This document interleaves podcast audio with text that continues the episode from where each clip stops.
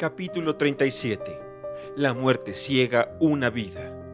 Matthew, Matthew, ¿qué ocurre? ¿Estás enfermo? Era Marila quien hablaba, reflejando alarma en cada palabra. Ana atravesó el salón con las manos llenas de narcisos blancos. Mucho tiempo pasó antes de que la muchacha pudiera volver a disfrutar con la vista o el perfume de los narcisos blancos. A tiempo para escucharla y ver a Matthew de pie junto a la puerta del porche con un periódico doblado en las manos y la cara gris con una mueca extraña. Ana dejó caer las flores y cruzó la cocina hacia el mismo tiempo que Marila. Ambas llegaron demasiado tarde. Antes de que estuvieran a su lado, Matthew había caído sobre el umbral. Se ha desvanecido, dijo Marila. Ana, corre en búsqueda de Martin, rápido, está en el granero.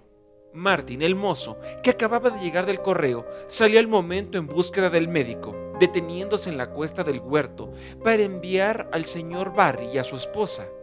La señora Lind, que estaba de visita, también fue. Encontraron a Ana y Marila tratando de volver a Matthew a la conciencia. La señora Lind las apartó suavemente, le tomó el pulso y le tomó el oído sobre el corazón. Las miró a la cara con triste expresión y lágrimas en los ojos. Oh Marila, dijo gravemente, no creo que podamos hacer nada por él. Señora Lind, no pensará. No puedo pensar que Matthew esté, esté. Ana no pudo decir la horrible palabra. Palideció. Me temo que sí. Mira su cara. Cuando hayas visto ese gesto tan a menudo como yo, sabrás qué significa. Ana miró la quieta cara y contempló el sello de gran presencia. Cuando llegó el médico, declaró que la muerte había sido instantánea y probablemente indolora, causada con toda probabilidad por una gran impresión. El secreto de esta fue descubierto en el periódico que Matthew tenía y que Martin trajera aquella mañana del correo. Traía la noticia de la quiebra del banco Abbey la noticia se esparció con rapidez por Avonlea y durante todo el día amigos y vecinos llegaron a Tejas Verdes, entrando y saliendo en visitas de afecto para el muerto y los vivos. Por primera vez, el tímido y callado Matthew Cuthbert era una persona de gran importancia. La blanca majestad de la muerte había caído sobre él y le había apartado de los demás.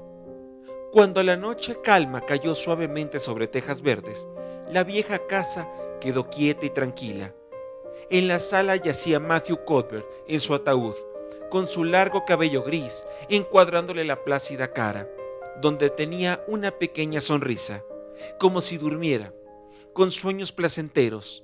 Había flores rodeándole, dulces flores antiguas que plantara su madre en el jardín familiar en sus días de recién casada y por las cuales sintiera Matthew un amor secreto y callado. Ana las había recogido y se las había traído, con los ojos angustiados y sin lágrimas. Era lo último que podía hacer por él. Los Barry y la señora Lind los acompañaron aquella noche. Diana fue a la buhardilla, donde estaba Ana junto a la ventana, y le dijo, Querida Ana, ¿quieres que me quede esta noche a dormir contigo? Gracias, Diana. Ana miró cariñosamente a su amiga. Creo que no lo tomarás a mal si te digo que quiero estar sola. No tengo miedo. No he estado solo un minuto desde que ocurriera y quiero estarlo. Quiero estar sola y en silencio para hacerme la idea. No puedo hacerme la idea. La mitad del tiempo me parece que Matthew no puede estar muerto y la otra mitad me parece que lo ha estado desde hace largo tiempo atrás y que he tenido este horrible dolor desde entonces. Diana no comprendió del todo. Podía entender mejor la pena vehemente de Marila, que rompía todos los límites de su reserva natural y sus costumbres de toda la vida con sus sollozos, que la agonía sin lágrimas de Ana. Pero se retiró amablemente, dejando a Ana sola con su dolor. Ana tenía la esperanza de que las lágrimas llegarían al quedarse sola. Le parecía terrible no poder llorar por Matthew a quien había querido tanto y que había sido tan bueno. Matthew, que la tarde anterior había paseado con ella y que ahora yacía en el oscuro cuarto de abajo, con esa terrible paz en el rostro. Pero las lágrimas no llegaban. ni aun cuando se arrodilló junto a la ventana y rezó, mirando a las estrellas más allá de las colinas. No llegaban, solo un horrible y sordo dolor continuo, golpeándola hasta que se durmió, rendida por la pena y la excitación del día. En medio de la noche despertó, rodeada de silencio y oscuridad.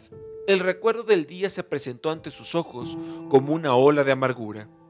Podía ver el rostro de Matthew, sonriéndole como le había sonreído cuando se despidiera en la puerta de la noche anterior. Podía escuchar su voz diciendo, mi niña, mi niña, de quien estoy orgulloso. Entonces las lágrimas llegaron y Ana lloró de todo corazón.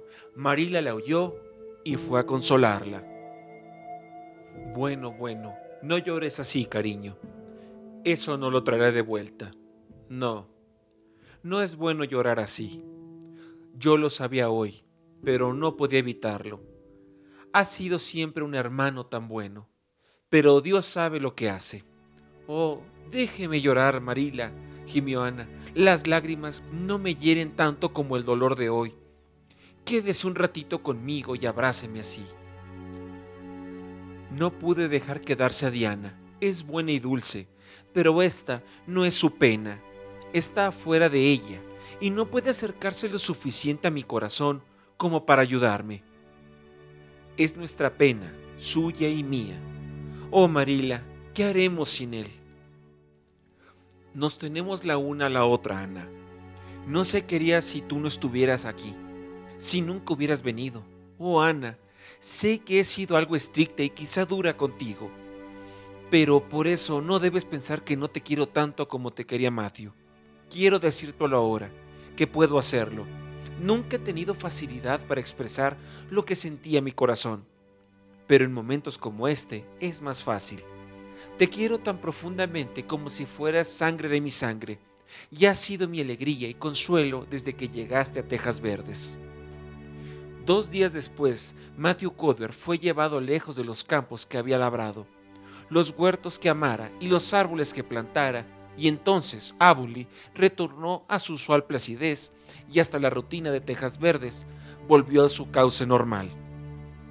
El trabajo fue hecho y las obligaciones cumplidas con la misma regularidad de antes, aunque siempre con el doloroso sentimiento de pérdida en todas las cosas familiares. Ana, nueva ante el dolor, pensó tristemente cómo podían continuar las cosas como antes sin Matthew Sentía una especie de vergüenza y remordimiento cuando descubrió que los amaneceres detrás de los abetos y los pálidos capullos rosados abriéndose en el jardín le hacían sentir la misma alegría cuando los veía. Que le agradaban las visitas de Diana y que las bromas y palabras de ésta la hacían reír que en resumen, el hermoso mundo de flores, de amor y amistad no había perdido ninguno de los poderes que nutrían su fantasía y hacían estremecer su corazón, que la vida la reclamaba aún con insistentes voces. De cualquier modo, me parece una deslealtad para con Matthew el encontrar placer en esas cosas ahora que él se ha ido le dijo tristemente a la señora Alien una tarde que se hallaban juntas en el jardín de la misión. Lo he hecho mucho de menos, todo el tiempo, y así todo, señora Alien. El mundo y la vida me parecen hermosos e interesantes. Hoy Diana dijo algo gracioso y me encontré riendo. Cuando aquello ocurrió pensé que nunca podría volver a reír, y me parece que no debería de hacerlo. Cuando estaba Matthew, le agradaba oírte reír, y también le gustaba saber que hallabas placer en las cosas agradables que te rodeaban, dijo la señora Alien bondadosamente. Ahora simplemente está ausente y eso le continúa gustando. Tengo la seguridad de que no debemos cerrar nuestros corazones a las sanas influencias que nos ofrece la naturaleza. Pero comprendo tus sentimientos. Creo que todos experimentamos lo mismo nos resistimos a la idea de que algo pueda alegrarnos cuando alguien a quien amamos ya no está para disfrutar con nosotros. Y sentimos como si fuéramos infieles a nuestra pena cuando vemos que vuelve a nosotros el interés por la vida. Esta tarde bajé al cementerio a plantar un rosal en la tumba de Matthew, dijo Ana soñadoramente. corté un esqueje del rosal blanco que su madre trajo de Escocia hace mucho tiempo. Eran las rosas que más le gustaban a Matthew, tan pequeñas y dulces con sus espinosos tallos. Me sentí alegre al poder plantar el rosal sobre su tumba, como si estuviera haciendo algo que le gustaba. Espero que tenga rosas así el cielo. Quizá estén allí las almas de todas esas rositas que él amó durante tantos veranos. Debo irme a casa. Marila está sola y se siente muy triste al anochecer. Me temo que estará más triste aún cuando tú te vayas al colegio, dijo la señora Alien. Ana no respondió. Se despidió y volvió lentamente a Tejas Verdes. Marila estaba sentada en los escalones de la puerta del frente y Ana tomó asiento junto a ella. La puerta se encontraba abierta, mantenida por una gran concha marina, cuyas suaves circunvalaciones internas recordaban el rosado de los atardeceres. Ana recogió una de las madreselvas y se las puso en el cabello. Le gustaba la deliciosa fragancia que le envolvía como una bendición cada vez que se movía. Vino el doctor Spencer mientras tú no estabas, dijo Marila, Dijo que un especialista estará mañana en la ciudad e insistió que debo ir a hacerme examinar los ojos. Creo que será mejor que lo haga. Le estaré más agradecida si puede darme los anteojos que convengan a mis ojos. No te importaría quedarte sola, ¿verdad? Martin tendrá que llevarme y hay que planchar y hacer pan. Estaré bien. Diana vendrá a hacerme compañía. Me encargaré de planchar y de hornear no tiene que preocuparse de que le almidone los pañuelos o sazone con linimento. Marí le rió. Ay, eras especial para meter la pata en aquellos tiempos, Ana. Siempre te estabas metiendo en camisa de once varas. Yo pensaba que estabas posesa. ¿Recuerdas cuando te teñiste el pelo? Ya lo creo, nunca lo olvidaré, sonrió Ana, tocándose la pesada trenza que estaba enrollada alrededor de su bien formada cabeza. A veces todavía me río un poco cuando recuerdo lo que me preocupaba mi cabello. Pero no me río mucho, porque era verdaderamente una gran preocupación. Sufrí terriblemente por mi cabello y mis pecas. Estas realmente han desaparecido y la gente es lo suficientemente amable como para decirme que ahora mi cabello es castaño rojizo. Todos menos Josie Pye. Ayer me dijo que sinceramente cree que está más rojo que nunca o que por lo menos mi vestido negro hace que lo parezca. Y me preguntó si las personas que tienen cabello rojo alguna vez se acostumbran a él. Marila, casi me he decidido en renunciar en mis intentos para hacer que me guste Pie. He hecho lo que llamaría un esfuerzo heroico para lograrlo, pero Josie no quiere ser agradable. Josie es una pay, exclamó Marila secamente, de manera que no puede evitar ser desagradable. Supongo que la gente de esa clase servirá para algo. Pero debo admitir que sé tanto de ello como la de utilidad del cardo. ¿Se dedicará Josie a la enseñanza? No, regresará a la academia el año próximo. También lo harán Moody y Charlie. Jane y Ruby van a enseñar. Y ambas han conseguido colegios. Jane en Newbridge y Ruby en el lugar del oeste. Gilbert también lo hará, ¿no es cierto? Sí, respondió Ana brevemente. Qué chico tan guapo, dijo Marila abstraídamente. Lo vi en la iglesia el domingo pasado y parece tan alto y varonil. Se parece muchísimo a su padre cuando tenía su edad. John Blight era un muchacho muy atractivo. Éramos muy buenos amigos él y yo. La gente decía que era mi pretendiente. Ana la miró con repentino interés. Oh, Marila, ¿y qué pasó? ¿Y por qué no? Tuvimos una disputa. No lo perdoné cuando me lo rogó. Tenía intención de hacerlo, después de un tiempo, pero estaba malhumorada y enfadada y quería castigarlo primero. Él nunca regresó.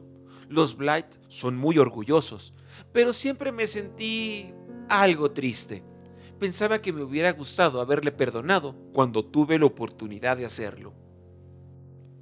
De manera que también ha habido algo de romance en su vida, dijo Ana suavemente. Sí, supongo que puedes llamarlo así. No lo hubiera pensado al verme. No es cierto, pero nunca debes comentarlo con gentes de fuera. Todos han olvidado lo que hubo entre John y yo. Y yo también. Pero lo recordé cuando vi a Gilbert el domingo pasado.